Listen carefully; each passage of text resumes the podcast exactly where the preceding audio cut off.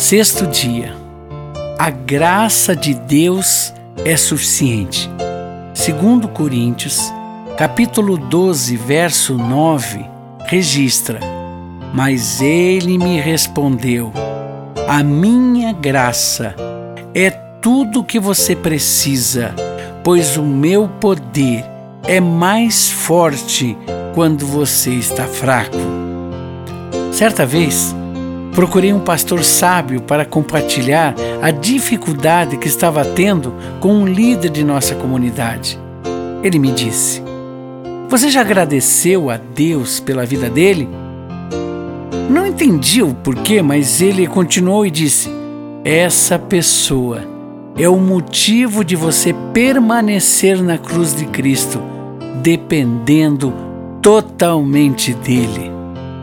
Às vezes, não entendemos o porquê de estarmos passando por determinada situação ou suportando o convívio com alguém que acreditamos ser desgraça para as nossas vidas. Até não entendemos porque Deus não afasta aquilo que acreditamos ser o motivo de determinada situação penosa.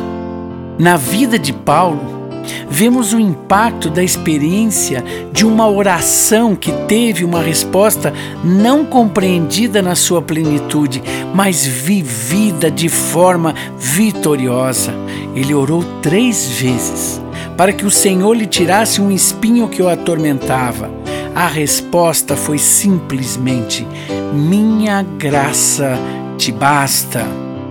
Isso significou, entre tantas coisas, que o Senhor sabia o que estava se passando com ele, estaria cuidando e protegendo, assegurando que jamais provaria sua vida além do que poderia suportar.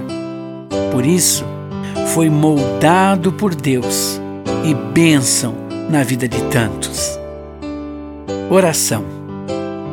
Pai, Senhor da graça, não entendo muitas coisas que estão acontecendo, mas permita que essa graça realmente me seja manifesta. Amém.